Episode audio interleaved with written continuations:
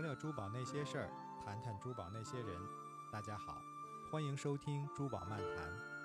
这档访谈节目由珠宝文化公益推广平台古今珠宝研习社策划。对珠宝话题有兴趣，想了解更多珠宝达人的故事，请关注微信公众号“古今珠宝研习社”。现在，让我们开始今天的节目。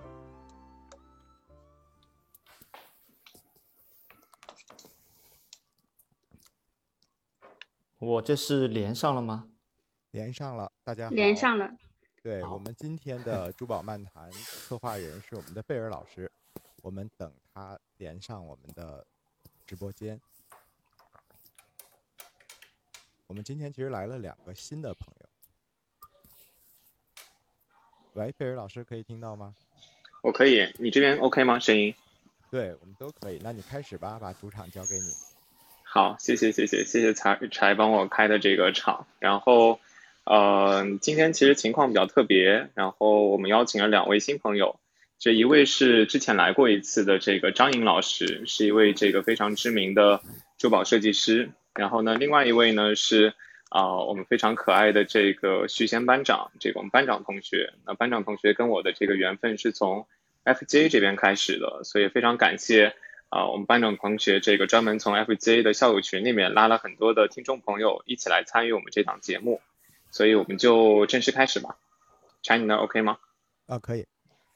嗯，好呀。其实我之所以就是说想做这期节目呢，有一个出发点是在于说我们上期节目的最后，啊，一位这个非常忠实的观众，这个董小姐就提了一个问题，然后呢，她说呢，想让我们一起来聊一聊关于这个国内的珠宝定制。啊，现在的一些情况，他特别提了一个很尖锐的一个点，就在于说，他觉得今天呢，私人定制在国内似乎没有太大的一个议价权，或者说一个议价空间。那我不知道这件事情，这个我们的班长还有这个张莹以及柴你怎么看？所以可能我们就会从这个角度来一起来聊聊关于国内珠宝定制一些情况。那第一个，我其实想问的是，呃，三位之前有接触过这个私人定制珠宝这个概念，或者说有从私人定制的渠道去购买一些珠宝吗？柴，要么从你开始。嗯，对，其实我在节目中不得不透露一个我跟张英老师的另外一层关系，就是其实我是他的客户，因为我是我我是找他合作设计，帮我设计和定制过很多珠宝作品的。OK，所以张英老师本身就是一个这个私人定制的一个服务商，对不对？叫设计师更准确吧？对对对对。其实今天这个话题特别适合我来讲，因为我主要就是做私人定制这一块的。了解，所以张颖老师，你是从什么时候开始，就是说进入到私人私人定制这个领域呢？呃，私人定制这个领域，其实我进入的时间还蛮早的，呃，大概是从二零一三年左右。呃，甚至在更早之前，我也有接触过，但 我觉得，呃，我我觉得我在我脑海里面应该有两个概念，一个就是私人定制，另外一个就是高级定制。就是私人定制，它有可能是一个很小的东西，一个呃很小的宝石，他想要一个自己比较特别的一个设计。那高级定制呢，可能就是。嗯，我们从价格上来讲，可能也更价值感更高啊。从宝石的品质上来讲，可能也是更加贵重。那整个它也可能会成为一个系列，或者是一个比较特别的一个比较大的、大型的一个 piece。我我是这样理解的。嗯，了解。OK，所以所以那个班长呢，你这边情况怎么样？我这边其实应该也是属于私人定制吧，做了好多年了。OK，但是就相对来说，高级定制会少一点，是不是？听上去怎么就感觉没没有这么有底气的样子？是是是，高级定制的话，这个其实如果说我们是从这个金额上来讲的话，一般来说，我们讲它是高级定制，一般是这个奢侈品品牌它做的这个服务。那么，首先我们不是一个奢侈品品牌，我们的这个金额的绝对值也没那么高，所以我们还是把自己定位成一个私人定制。了解，OK。其实聊到这边，我我我个人觉得说，听到一个很好玩的一个点，就在于说，其实那个张英老师刚才呢，把定制分成两种，一个是私人定制，一个是高级定制。那我我觉得柴就是说，你作为呃这个珠宝爱好者，包包括你也请这个张颖老师帮你设计过一些作品，那你觉得你找张颖老师做的这些属于私人定制还属于高级定制呢？听这样来说，应该属于私人定制啊，因为张颖老师也不是一个一个奢侈品牌，所以我们的合作基本上还是应该算私人定制吧。张颖老师，你觉得呢？还是我把你说低了？我觉得柴应该是属于私人里面的高级定制，因为它 因为它真的有一些东西价值价值还蛮高的，而且我帮他设计的时候也是设计的比较。比较特别的这种比较比较大件的，对。张老师可以可以可以透露一下吗？略微的透露一下，有没有图片？图片图片抛上来。没没有，我我这打断一下那个什么，这这个几位的这个聊天。我其实打断的点是在于说，我特别好奇，就因为刚好班长这边提到一个点呢，觉得说他觉得只有奢侈品能够自称自己是高级定制，但其实我个人。不完全这么看，包括我觉得张毅老师刚才说的也没错，就是说，我觉得其实怎么讲，就是我我更加会从啊宝石本身，然后以及就是说这个设计增加的这个附加值，从这个角度去看，说到底是所谓的私人定制还是高级定制。所以可能我接下去的问题就是问给柴和那个张颖老师，就你们觉得所谓的高级定制真的只存在在奢侈品里面吗？当然不是，当然不是。我也觉得不是，它不仅仅是价格和品牌的知名度，可能从这个设计上面来说，从它的这个水平上，包括它的材料的这个价格上，其实还有它的内涵意义上。咱们之前不是也讲过我们的啊珠宝价值的三原色嘛？就是这三点都具备的话，我觉得它就可以作为一个高，它可以就可以叫做一个高级定制。对，OK。嗯，好，明白。那其实接下去，我觉得这个问题就就更有意思了。就既然我们在这种就是独立珠宝设计师这边，比如像张颖老师这边，当然张颖老师情况可能他会更有名一些，他在这个也在很多国际的这个奖项上面获过奖，对吧？但我相信还有一些这个啊不是那么知名的，或者说还有一些刚刚起步的一些新锐的珠宝设计师，那他们加入这个行业之后也会做一些高级定制。但这个问题就来了，为什么同样是高级定制？价格或者说溢价的这个空间会有很大的区别呢？跟品牌相比，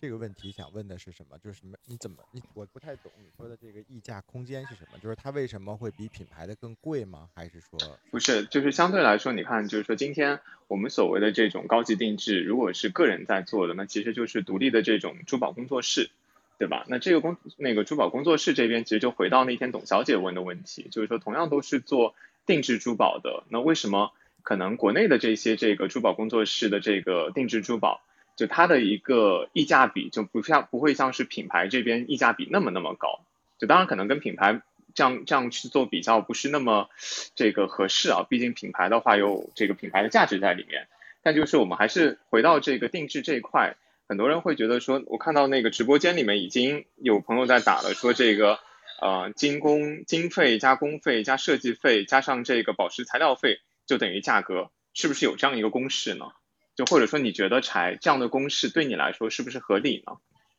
呃，我觉得通常大家，我我我自己感受啊，就我通常大家，我觉得大家理解的可能都是这样一个公式，就是呃可见的，我可以把它理解为这是可见的价价值或者价格，因为经费、工费。设计费就是一张设计稿，对吧？我们看到拿到手这张设计稿，还有宝石的材料费，这些都是可见的。但其实讲到这里，我其实挺想举一个小小的例子，就有时候我们也会经常看到一些，呃，比如说一些珠宝的设计比赛。就拿我自己来说，咱们这个疫情之后，其实我见到有一个关于要讲这个武汉加油的珠宝珠宝的设计比赛。那么其实很多人都参加了，包括可能平面设计师啊，或者是呃喜欢画画的大学生啊，这些都都都参加了。但有一些获奖的作品其实立意不错，比如说他会把武汉的城市高楼或者地标建筑设计在里面，比如说他会把一些这个呃病毒的这样的一个呃造型设计到里面，其实意义非常好。但是我们看完以后就会觉得，这个东西真的可以戴在身上吗？就可能它就不是那种我们可以做出来佩戴的这种珠宝，这是一种。嗯。然后呢，另外一种呢，可能是一些独立艺术家他做的，就像这，比如说你说你都上，你可以拿一个马桶就可以当一个艺术品，但很多人其实他可能用塑料、用瓶盖、用我们也见过这个用电脑废弃的这个主板都可以做成珠宝，但这些其实它都是设计。但是我认为我们看不见的其实是像张颖老师这样为代表的一些专业的珠宝设计师，他们的经验，就这个经验我们是看不到的，但是他们知道如何把一颗石头的呃优点发挥出来，把它的劣势给它用通过这个镶嵌呀，通过一些呃制作工艺把它规避掉。那这些其实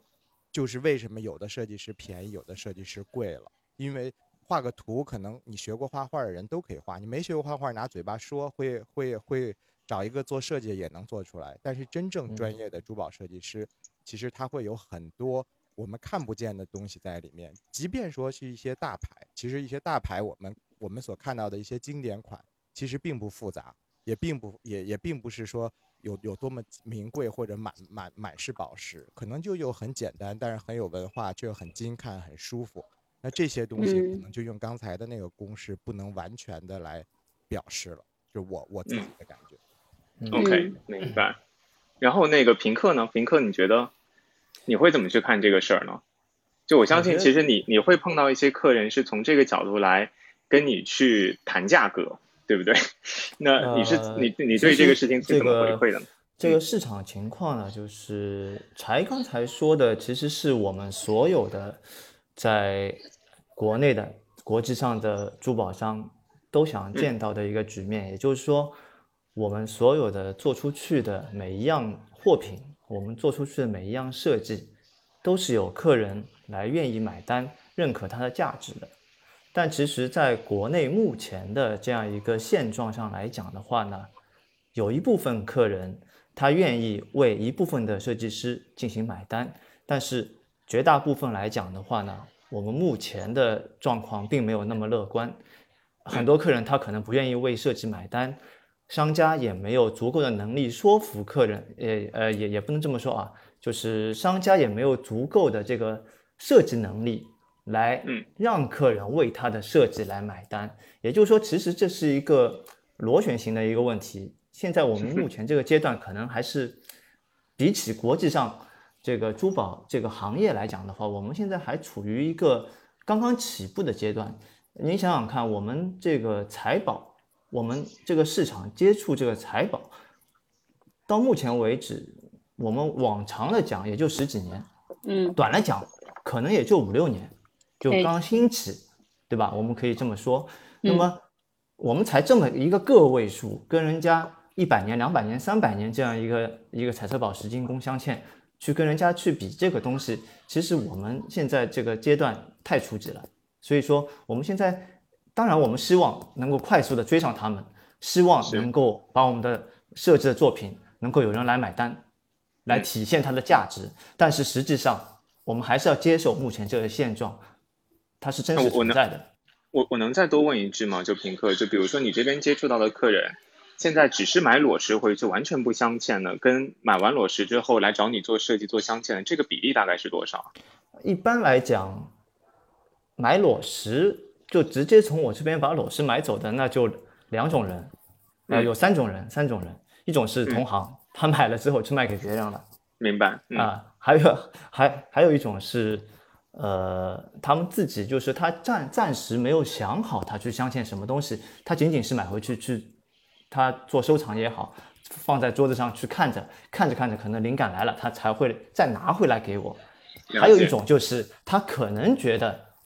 我们在上海，他可能是一个外地的一个客人，他他觉得我们上海的这个镶嵌费用还是太高，他可能跑到呃四川、河南，对他那边更便宜，他他把它就快递过去再做镶嵌。主要是这样，但是绝大多数的客人，百分之九十以上的客人，肯定是在我这边买了裸石，然后跟我讨论这个镶嵌的事情。OK，所以其实大部分的人还是说期待说我买到的裸石是最终能够变成一件作品，当然当然能够呈现在自己的身上的。对，好，明白。所以所以接下去其实那个就我想我想问那个张颖老师的就很简单，就因为我们刚才其实，呃，柴和平克。讨论的其实都是关于这个设计的这个价值怎么去体现。那其实刚才用到一个词，我觉得特别重要，就是说好像设计是一个呃无形的一种努力和付出。就毕竟就是你在这个闷头做设计，在想灵感，在画画图，在做调整的时候，这个过程不是能够直接展示给客人看的，所以感觉好像这个是一个无形的努力。然后呢，好像在这种情况下，就客人不太愿意为这种无形的努力去买单。那我想先问一下，就是说张颖老师，以你的了解，比如说之前你在法国很多年，那国外的设计师他们是怎么去跟，就是说他们的客人去收这个设计费的呢？就或者说怎么去怎么去衡量他们这个付出的努力的这个价值呢？呃，其实呃，国国外的市场，包括欧就是欧洲啊、美国的市场，相对来讲是比较稳定的，或者是它真的是已经有过上百年的历史，或者是有这样的一个传统。包括我们的客户他来买宝石，或者是买一个定制的东西，他不用你去科普他的，而且特别好的是，他们也不也不会是像。呃，很多中国的消费者他不太懂，所以他就来有这种买证书的情况，就是我觉得这个证书上写的是木佐的，那我就认为它是最好的。那反而是国欧洲的客人，他可能是更愿意为自己的喜喜好去买单，他可能就喜欢一个比较颜色比较淡的一颗祖母绿，所以在定制这一块呢，他也是愿意为这个设计师去去付一些设计的费用，他他也知道。呃，是因为设计师也要吃饭嘛，嗯，所以相对来讲，呃，可能欧洲的这些客人可能他的开放性更更高一点，但是呃，其实在这里我也想说，实际上中国的珠宝市场已经比我过去十年十几年前接触的已经好很多了。对，嗯，因为那个时候基本上刚入行的时候是怎么样的吗？有有一种有一种忆往昔。其实其实那个我是零零三年读的大学，那我毕业的时候进到珠宝公司的时候，其实就嗯，虽然说是做珠宝设计师，但基本上没有太多的工作给我给我做，很多的时候还有一些。可能还要设计一些销售啊，设计一些橱窗的设计啊，甚至是平面的东西，我也可能也会接触一些。但换到另外一家珠珠宝公司之后，我感觉可能是会好一点，但实际上也都是老板给你一本册子，说，哎，那这样这上面的东西你来改改款，你来抄一下，就是这样的，也谈不上什么私人定制这种东西。但是现在。我我打断一下张云老师，我相信今天如果是在这个深圳水贝，大部分的公司还是同样的操作模式。我觉得，我觉得在这点上似乎没有什么本质的变化。OK，是，但是，但是我我我自己本身能感觉到，我们的市场是越来越越越宽容，然后客客人也是越来越开放的。就是因为我是我就是设计师，我就是要靠这个赚钱的，所以找我来设计的客户。他们是很愿意为这个东西来买单的，而且有一个很有意思的现象，就是我很多客户是年纪非常非常小的，就大概二十出头，二十五六就算是年纪比较大的了。他们可能是我后我后来自己总结，我觉得有可能是他们的父母，呃，是第一代下海经商的这些商人，可能现在呃。家家庭条件非常不错，所以这些小孩子们他们去出国读书，然后买过很多梵克雅宝啊、卡地亚这些大的品牌。他现在就觉得我就是想要一个不太一样的东西，我不想跟其他人一样，所以他们就是很很喜欢找独立设计师来设计作品。明白。所以其实包括国内的，我接触过很多客户也是这样的，他们也也是有自己的一些需求，就是想设计一个属于自己的东西。嗯，哎，所以柴，你当时找江云老师去做这个私人定制的初衷是什么呢？你是觉得说啊，刚好有个裸石放在那儿没法带没法用，然后所以找张颖老师，还是说你的确对他有一些想法，然后跟张颖老师一起在讨论那种设计的这个思路呢？嗯，其实，在说我自己之前，刚好我就着张英老师说的，其实我们找设计师来做，其实就是想本质，我觉得就是想找想要一个不一样的东西，对吧？就我们不去店里买一个现成的，我们不去品牌买一个现成的，我们找一个设计师来做，其实这本身追求的是不一样的东西。但是为什么这个这个每个客户最后的这个刚才你说的这个溢价也好，或者对设计师价值的认可也好，就不一样，发展不一样，这个发展空间不一样。我个人认为，这个不一样的东西其实是哪儿不一样？比如说刚才平克说，有些人就是想便宜，对吧？我想买一个同样差不多样子的东西，我想买个便宜的，那这便宜也是不一样。那基于这种情况，那他肯定就会去来看精工实价怎么算，对吧？那有些人想选不一样，其实是反过来，我想做一个跟这种普通的品国产品牌不一样。但我又不想花个国际一线品牌的钱，我想做一个又跟国产品牌不一样，又能跟国际接轨的。说白了，我去抄一个，那这也是不一样；或者我改一个，这也是不一样，对吧？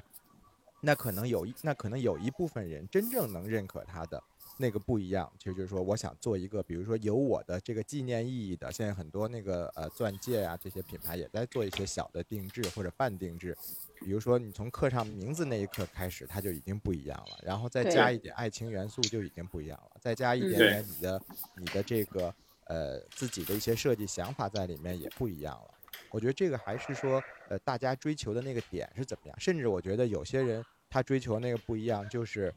我自我的一种。想法的满足，我就相当于我们说的那种领导审美或者是客户审美。我不管设计师什么经验，反正我自己想弄成这样就行，哪怕它丑我也想要。那这代表的是我个人的一种特性，其实这也是追求不一样，对吧？所以我觉得就是，如果说这个，我觉得这个呃是呃消费者的这个对这个设计的需求的理解，其实相当于是土壤。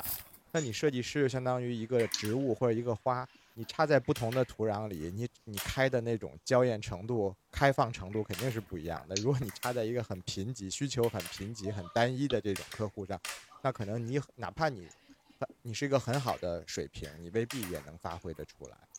所以我觉得说到这里，我们就可以想到，其实你看，我们之前也聊过很多古董珠宝，其实往往为什么一些呃这个呃古董珠宝中有很多精品，有很多皇室的。还有很多这个贵族的，他们都很好，对吧？那他们其实，我觉得，我认为他们不仅仅是这些这些老派的这种呃有钱人，他有钱，而是说，其实我觉得他们也充分的呃信任了他的设计师，然后让这个设计师根据自己的东西得到了彻底的发挥。那同时，同样，那个一百年前的设计师，他也是全心全意的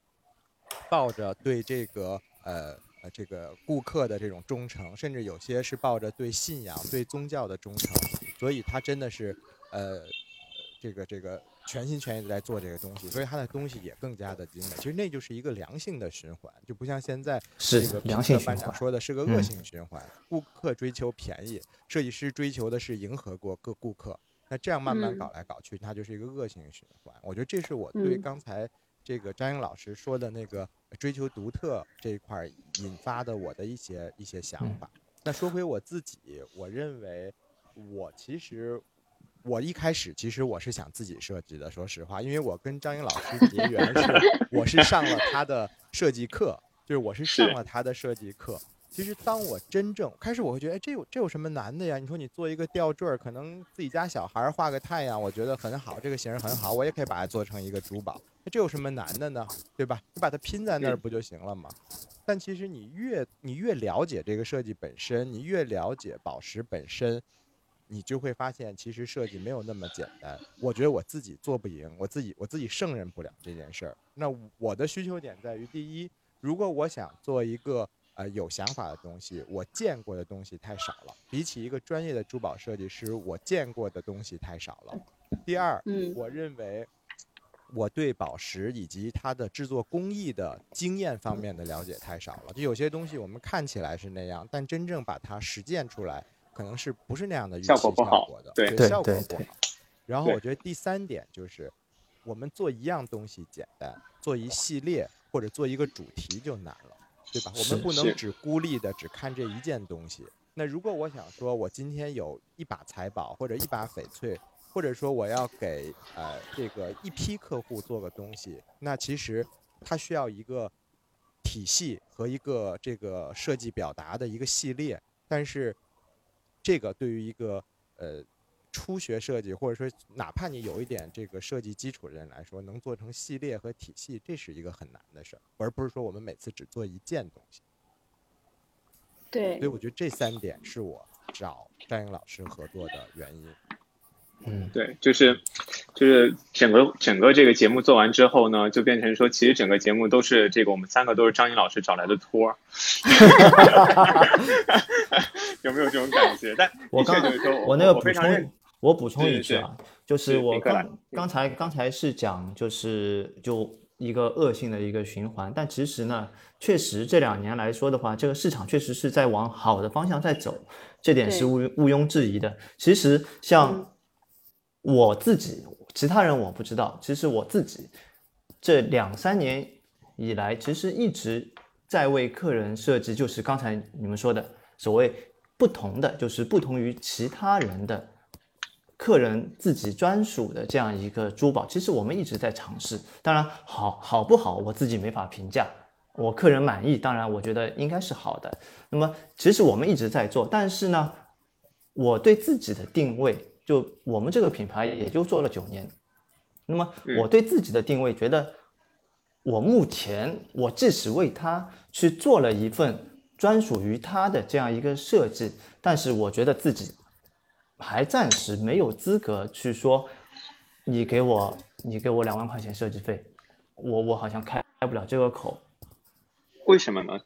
因为我因为我觉得暂时来讲的话呢，就是首先我现在还是属于一个。就是我，哦，我只是说我自己啊，就是我们还属于一个，还属于一个，就是一个积淀的一个状态。就是当然不像张英老师，他这个在设计上的功力非常的一个深厚，但我们还是一个新手。我觉得呢，我们做出去的东西呢，其实客人给我们机会是给我们的一种信任，他觉得我也许能够为他做好，所以我是，所以我现在还是抱着一个学习的态度，所以。这个设计其实是我整个的一个定制服务的一个附加服务，所以我我是这么给自己定位的。嗯，哎，张云老师，你对你对这个评课这样的做法你怎么看呢？就是他明明付出了自己的努力去做了这个设计，但好像羞于去，不不不不是不是坏了市场，好像羞于去去去要一份合理的一个报酬，你你怎么看这个事儿呢？嗯，其实我觉得呃，评课班长他可能。真的很谦虚了，因为他已经做这行这个品牌做了九年了，其实已经非常非常不错了。因为在因为我们看中国整个中国珠宝市场的发展，包括彩色宝石，也就是这么长时间哈，所以我觉得他已经是很很元老级的这样的一个人物了，他还这么谦虚。但是呃嗯，他说的这种情况呢，确实我也遇到过很多，因为我我不是也有一部分时间是在。在国内教书嘛，教这些学生。那其实学生大部分都是自己有珠宝工作室、自己有品牌的这样的，或者是设计师这样的一群人。他们上完了课之后，他也也确实能设计东西，但是也确实也出现过这种情况。他说，我就想加一千块钱作为设计费，但是客人就不太愿意，对，不太愿意为这个东西买单，因为他。他就是我们刚刚这个柴说的，它是一个看不见的东西，他更愿意为这个看得见的这个东西，比如说石头、金金子，为这个东西来买单，确实是有有这种情况的。但我是觉得这个市场是可以培养的，就是为什么我说我和大部分的客户都是年轻人哈，也就是说我们从越来越年轻的一代，我们八零后、九零后甚至零零后，这个市场是会有变化的。就是大家越来越会倾向于有一个属于自己的私人的一个一呃独一无二的这样的一个作品，我觉得市场肯定是越来越开放的，而且设计一定一定是品牌的灵魂，它一定是区分于其他品牌不一样的，就这个是你的独特性，它一定是是你品牌的灵魂的，我觉得这个是我很肯定的一件事情。了解。然后再来说，嗯，是是张颖老师，您继续。然后我再来再来补充一下，就是我们刚才说的这个设计的溢价的这个问题。呃，我我在这里可以跟大家讲，就是说你自己拿一颗宝石去卡地亚去定制，必须是你是卡地亚的 VIP 客户，你才有这个权利去定制。其次，卡地亚的设计收费是两百万起的。他为什么会能收到这么高的价价格？因为它是卡地亚出品的。那卡地亚它有一百多年的历史，它其实是有这个品牌文化，那所以它才有这个品牌溢价在的。那作为我们一些独立设计师来讲，呃，我们可能会说有一些水贝的设计师可能是两百块钱一张图，但是也有一些设计师可能是两万块钱一张图。那区别就在于，可能是我经常会有一些客户说，你不就是随便画画吗？你随便画两笔就行了。就是怎么可能有随便画两笔这个东西？这个随便画两笔。后背后，它可能藏着我十年。这十年，我去了多少国博物馆，去了看了多少好东西，去了多少国家，才沉淀下来的这这些眼界和审美。所以，当然，其实这个一就是我设计的收费，其实大部分的东西是别人在为我的这个审美来买买单的，对吗？那可能有一些设计师，他就是呃。我我我说的可能有点不太好听，就可能他就是一个画图的，那他没有经过专业的训练，他也没看过那么多好东西，那他设计的东西就是一个平面的，所以，嗯，就是就是这样的吧。所以我觉得还是，呃，每一个设计师还都是不太一样的。对我我总结来讲，其实我原来听过一句话，我不知道这句话用在这里对不对啊？就是说。这句话呢，说的是说文化是什么？文化呢，他说就像是那个叫什么？你游泳的时候，这个你你身体接触不到的那些水，就但是是那些水呢，让你整个人浮在水面上。就你如果只是靠说你身体接触那些水，你肯定是会沉下去的。那其实文化就是一样，它其实是那些可能在你触及不到的地方培育你的或者养育你的那个那个土壤。而刚才张颖老师其实的点就在于说。事实上，就是说，我们就是可能看到张颖老师很轻松的勾勒几笔，画出一件很漂亮的作品，但这个背后可能要上那个叫什么十年、十五年，甚至二十年，慢慢慢慢这个形成的这个眼界和功力，才能做到这一点。我觉得这其实是非常重要的。然后，而这一点，事实上就是说，变成我们今天讨论到说这个私人定制当中非常重要一部分，因为你只有具备这样的能力，你才有底气去有这个议价的权利。是，呃，这是一部分，就是我拿一个我之前职业的这样一个经验来来举个例子，就是我之前呢是开广告公司，我们做平面设计，那么我们在做平面设计的时候，如果说有人来给我们做一个宣传册，他委托我们做一个宣传册，我会告诉他，我很多年前，十五年前、二十年前了，呃，我一张一个封面，你要给我四百块钱设计费。一个内页你要给我两百块钱的设计费，那么然后我们七七八八加起来，你必须给我这点设计费。那人家说我都给你去整体全都包给你去做了，你去印刷了，这钱都是你赚的，你设计费就不要收了。我说这个这个不可能，对吧？你要让我们做，你就必须付我这个钱，对吧？我们这个价钱给你是最低的价钱，但是设计费无论如何你必须得付。那么这个底气是哪里来的？刚才呃。贝尔老师他说到一点，就是说我们是要有这个设计的能力，这点是一个基础。但其实更多的能够支撑我去跟客户叫板的这个很重要的一点是，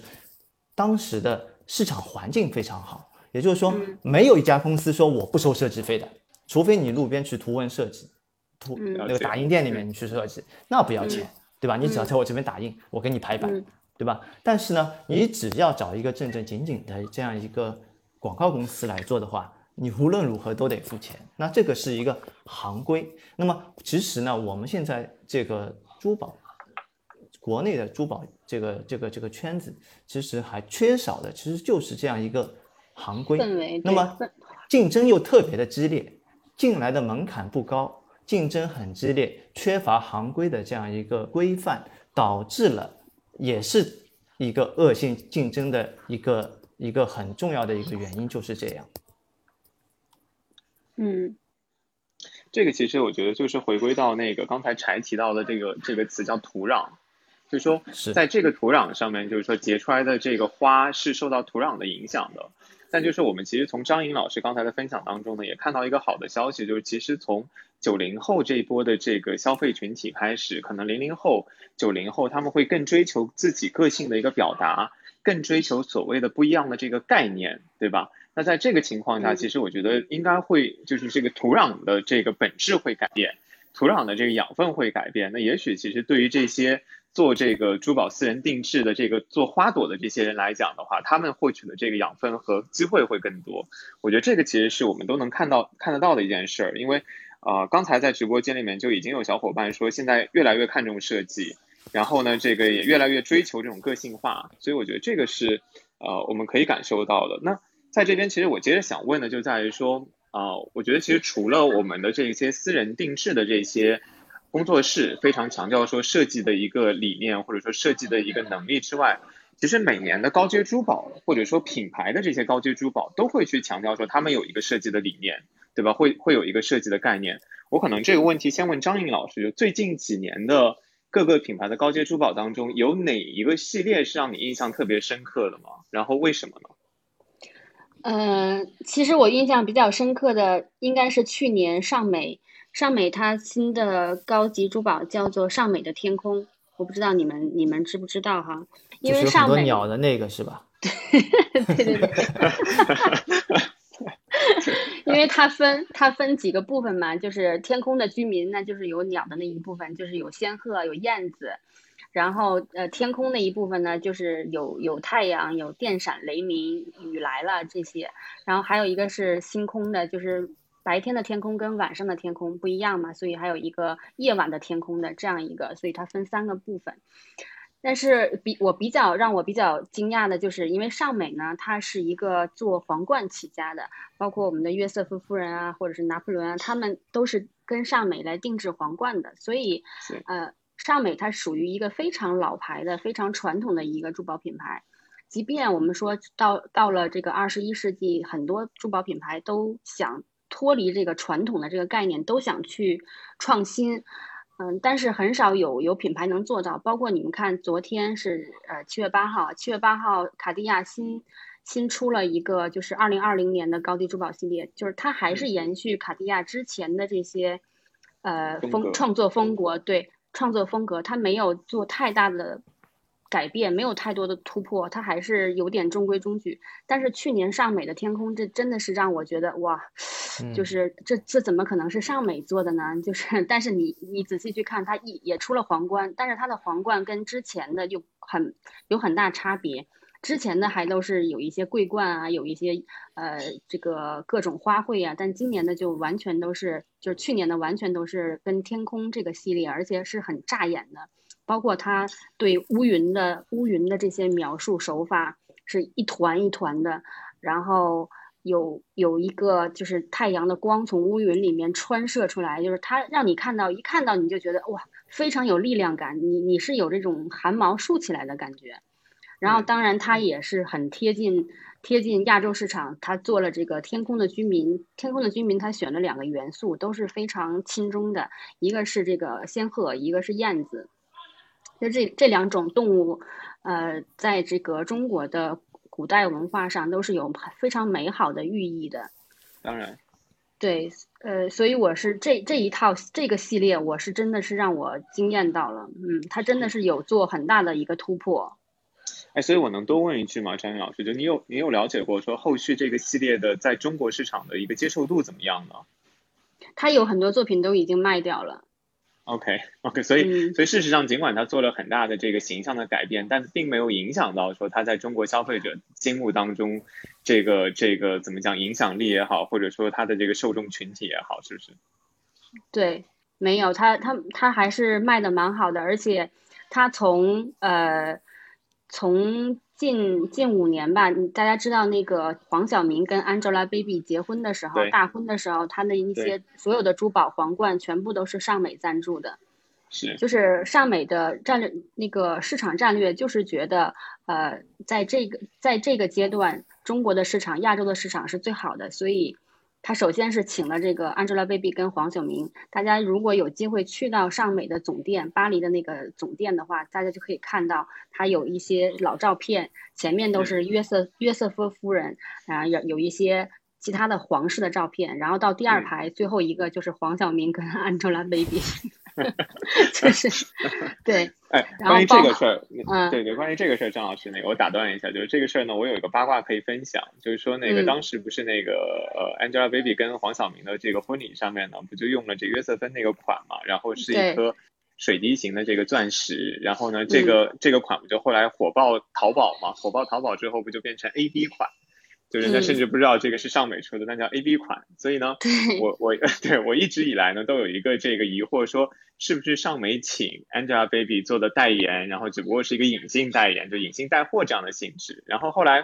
啊，我们在跟这个尚美同事接触的时候呢，人家说说那天呢真的是 Angelababy 就撞到了这个尚美的店里面，就巴黎总店里面，然后呢就看中这个款，就硬是说要买。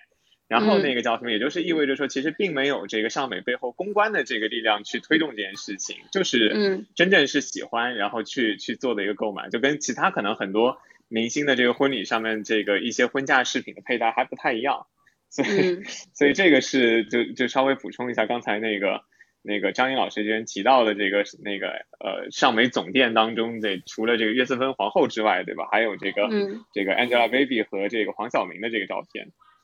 对，然后还有一个比较有意思的就是尚美的天空这个这一套高级珠宝系列呢，它出了一个小视频，这个大约两两分半钟那个样子吧，也是很炸的，就是它把所有的场景，就是包括太阳怎么升起啊，它都是用珠宝来描述的，配合一些动画，而且这个作作曲是中国的明星张艺兴。所以他所有的这个这个营销营销手段都是轻重的，就是他觉得中国市场很重要，对。了解。嗯。了解。哎，那个叫什么柴？哎。对，我想我想接着把这个话题丢给你的点就在于说，那作为一个珠宝爱好者，就今天你在对比，比如说像是张颖老师这样给你做的这个设计，和在一些高级珠宝展上看到的，比如像卡地亚的一些作品、尚美的一些作品，就是。你会更倾向于哪一派呢？其实，就如果先，嗯，张英老师的回答就是我的回答的前半部分，因为有了他这样的设计师合作，我不需要去对比，他就已经对比完了之后，把他把他筛选过的那个就就告诉就就发给我了。所以有时候经常别人也会问我，哎，你卡地亚新出了那个什么，你知道吗？那个什么什么什么，你这个做的这个东西，呃，比比比哪个品牌那个呃有点有点它的灵感，但是又比他做的高级。然后我说，对啊，我说 这这不用我去比较，我说这不用我去比较，因为你跟设计师合作，就是像他说的，他自己看了很多博物馆，他自己看了很多品牌的发布、品牌的秀，他来帮你做分，就是帮你做筛选、做提炼就可以了。所以说这不需要我们自己再去比较了。嗯，对，所以我我我听到现在我只有一个问题了，变得。张颖老师，你到底塞了多少红包给柴？我我刚才真的有点不好意思，就是。其实其实这一点真的说，你张颖老师是不是？其实我我们俩的每一件东西都是按，他是给了我一个折扣，但是他都是按照他的市市场价是要收费的。所以刚才我也挺挺好奇，就是平克班长说他不舍得收钱，是不是你的客户做的东西都会比较简单？如果说像我们像我这种提出那么复杂要求的，你不收钱，以后我找你做可以了。呃，如果说你以后有机会找我做的话，我会把你推荐给张英老师。因为因为我很快也可能会去向张英老师求学。对，因为其实我可以讲，我可以分享一下我跟张英老师最近的一个合作，可以吧？就我们就不发图了，但我可以说一下理念。这个理念呢，就是说呢，呃，之前我家人收了一些翡翠，那那些翡翠呢，其实呃良莠不齐，有些是这个免装货，然后呢，它有些镶好的那个蛋面，其实薄厚大小都不是那么均匀。那么在这样一个情况下呢，我们觉得把它做成一个作品，比如说这个送给家里的老人呐，做一个生日礼物啊，这些也会比较好。所以呢，我就跟张岩老师，呃，想想做这样一个项目。所以这个项目有两个需求。第一个需求，我是希望通过工艺和设计经验，把这些翡翠的呃这个扬长避短，把它那些问题规避掉，然后呢，把它的优势发挥出来。那么第二个呢，就是我要做一些既让老人作为礼物，他就觉得会老人喜欢戴翡翠嘛，那作为老人作为礼物，他就能接受，同时又不会说又是一个大戒面一个大蛋面一串蛋蛋这样弄起来，又有一点点寓意和文化在里面。所以呢，他就给我设计了一套东西。那最后我们就选了几件，就是，但是呢，这一系列看下来，其实它就是以中国传统的书画和这个呃植物作为了这个系列的一个就一一个一个元素吧，嗯，就一个元素。比如说，它有一款胸针是用了长青，就是它取松柏天生毒青春冠四十这样一个常青树的这样的一个元素。那刚好翡翠又是绿色的，可以变成这个常青的这个树叶。那那个树叶大家也知道，每片树叶是不一样的，所以它大小、薄厚、明暗是不一样的。所以刚好也就救了这个翡翠小蛋面的这样的一个呃特点。然后呢，有一个呢，他又做了糖草，是吧？糖草这个对，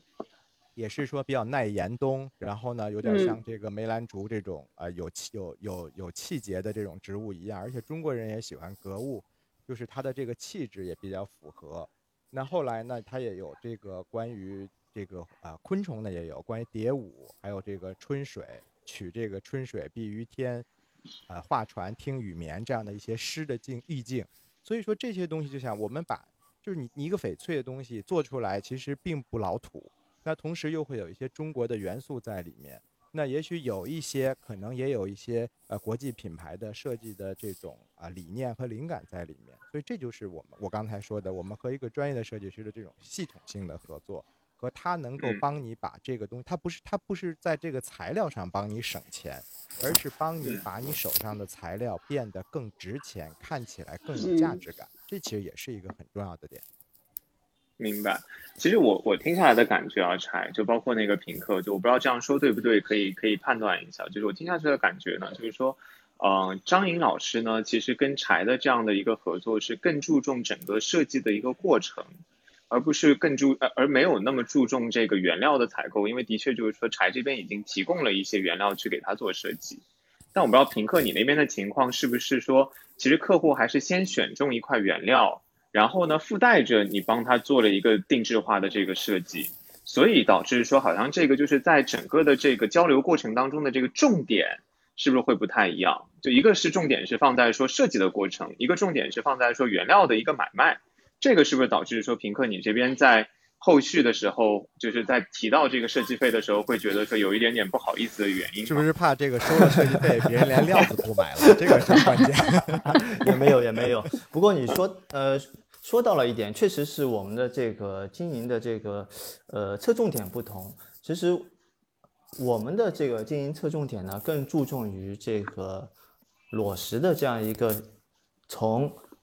比如说我们从印度、从斯里兰卡、从泰国采购的这些裸石，其实每一颗，哪怕是每一颗配石，都是我亲自一颗一颗的从包货里面挑出来的。我对每一颗裸石。都有都有自己的这个情感在里面，那么所以说我们就是更侧重于为客人推荐合适他的预算的、他的需求的这样一颗裸石，然后所以说 就造成了呃刚才您您说的这个设置变成了这个选裸石的一个附加的部分。当然，呃像这样的一个局面呢，我觉得应该在可能在。五年、十年里面肯定会有改变，因为确实是我们观察的这个市场确实是正在转变，就是说，客人开始接受设计是值钱的这样一个观点，就我我们的客人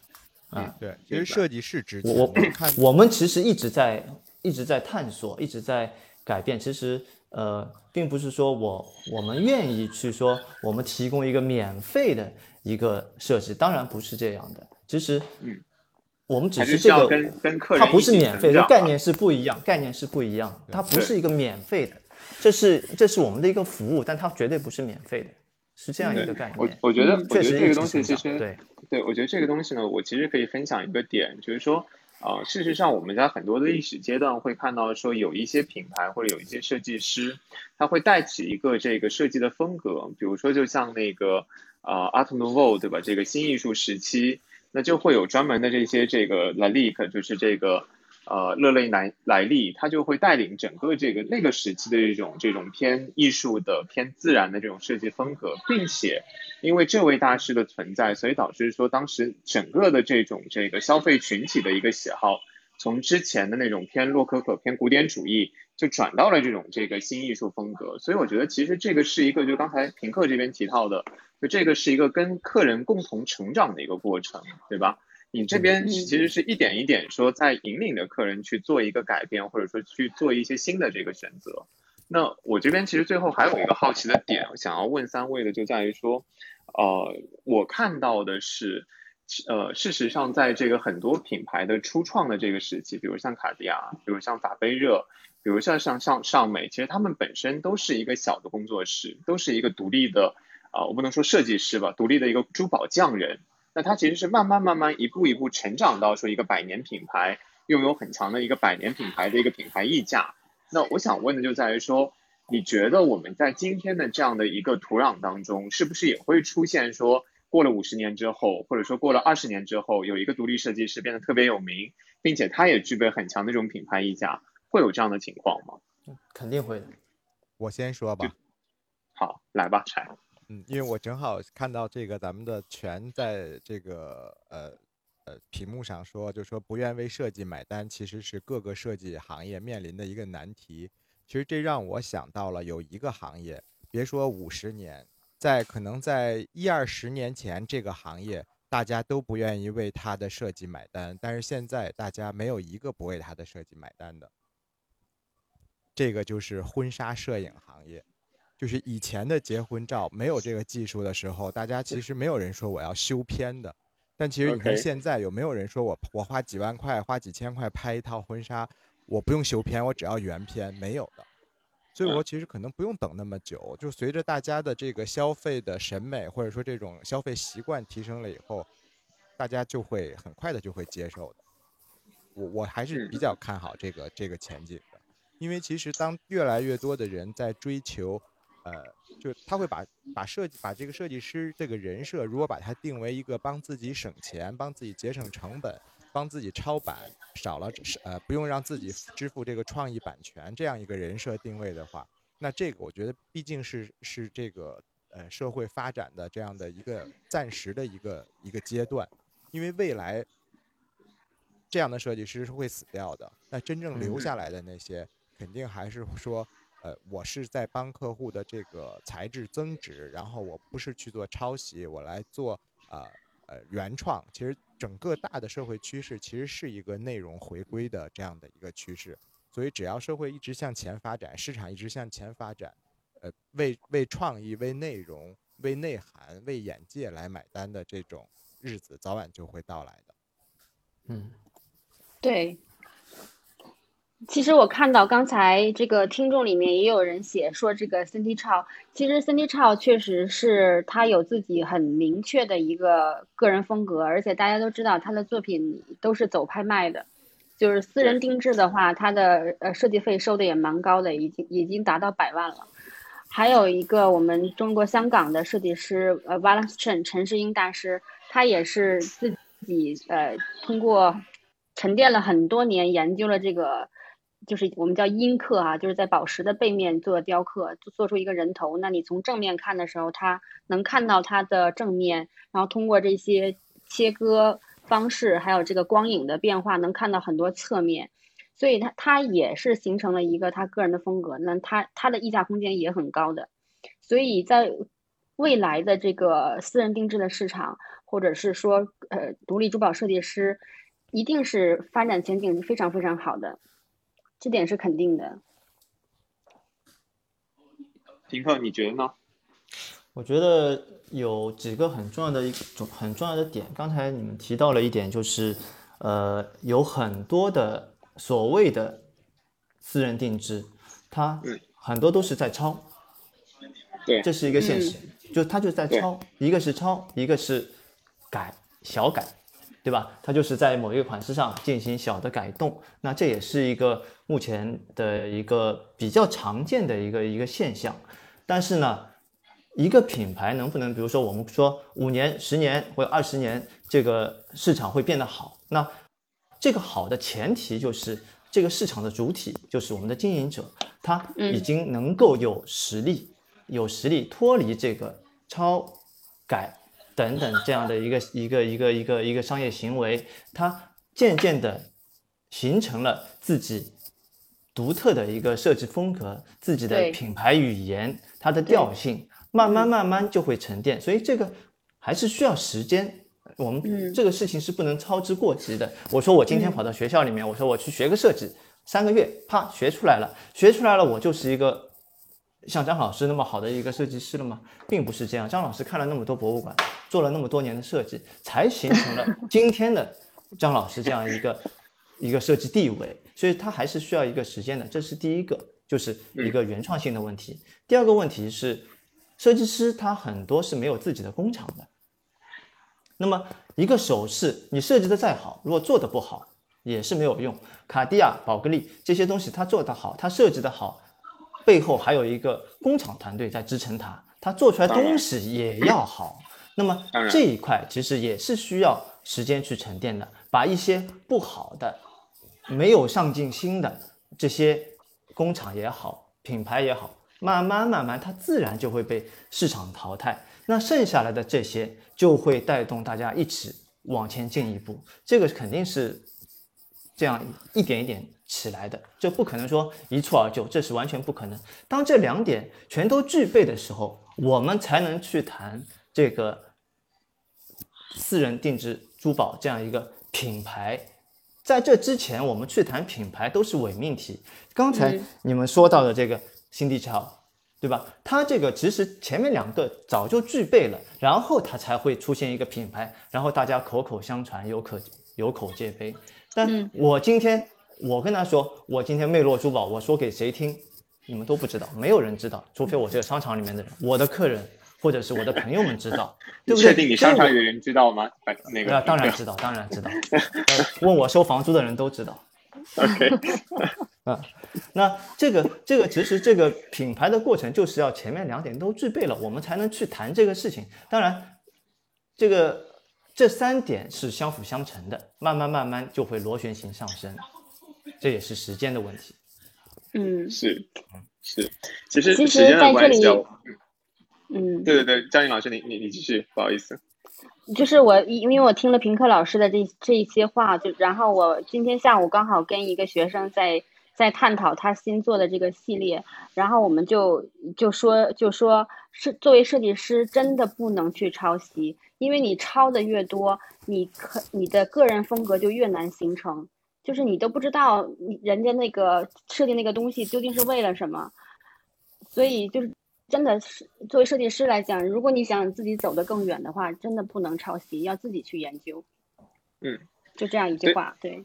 所以其实我我听下来呢，就是因为还是回到我们一开始那个问题嘛，就这个问题是由这个我们原来的一位忠实听众董小姐问的，就是说为什么国内的这些私人定制珠宝相对来说溢价权会比较低？我觉得就我们整个一场聊下来的话呢，感觉这么有几个点。啊，第一个点呢，那个叫什么？就我觉得是这个几位都提到的一个土壤的问题，就是说，毕竟设计师是要在整个市场里面生存的，那无可厚非的会需要某种程度上那个叫什么？这个照顾到这个顾客的一个需求和顾客的一个审美以及顾客的口味，我觉得这点是很重要的。那目前情况来看的话，我只能说我们的土壤正在变好，但还没有到一个最理想的情况，这是第一个。第二个呢，我觉得就是刚才这个几位，其实我们整场一直在讲所谓设计这个话题。那最后，其实我我想分享的一点是在于说，我个人其实一直觉得说，呃，尽管就张颖老师你也教这个珠宝设计，包括其实我们也有一些课程去教珠宝设计，但其实我觉得更多的，其实我们在教的只是一个绘画的技巧，我们在教的是一个设计的一个表达的方式。但所谓的设计，是你把你的经历，你把你的经验，你把你的眼光。去体现在一件作品上面，这个事实上是没法教的，是每个人独一无二的。所以就回到刚才张一老师提到的这一点，说我们只有每个人都有那个呃有独特的想法，有独立的这个灵魂去做表达、去做创作的时候，可能在这个市场上面，独立设计师的一个生存空间会得到更大的一个尊重。那在那个情况下，我觉得也许我们的一个这个议价权会有一个更好的体现。所以这是。啊，我最后想想分享的就整场听下来的一些感受和一些感感想，所以特别感谢我们的这个张英老师，我们的评课，以及我们这个另外一位轮值主播柴，作为这个珠宝爱好者，今天这个跟我们来分享他的一些心历历那个心路历程，所以感谢大家的参与。那个我们啊珠宝漫谈节目的话，一般是每周会举行一次。然后会讨论不同的话题。那很感谢在在节目的最后，很感谢这次的话有很多 FGA 的这个校友一起来参与我们这样的一个话题的讨论。那也希望说我们之后再有一些其他话题的时候，也能够让更多的人一起来参与进去，一起来直播间当中跟我们来互动，看看有能不能碰撞出一些有趣的火花，遇到一些有趣的灵魂。好，谢谢大家。感谢感谢感谢，谢谢大家，再见，拜拜，拜拜拜拜。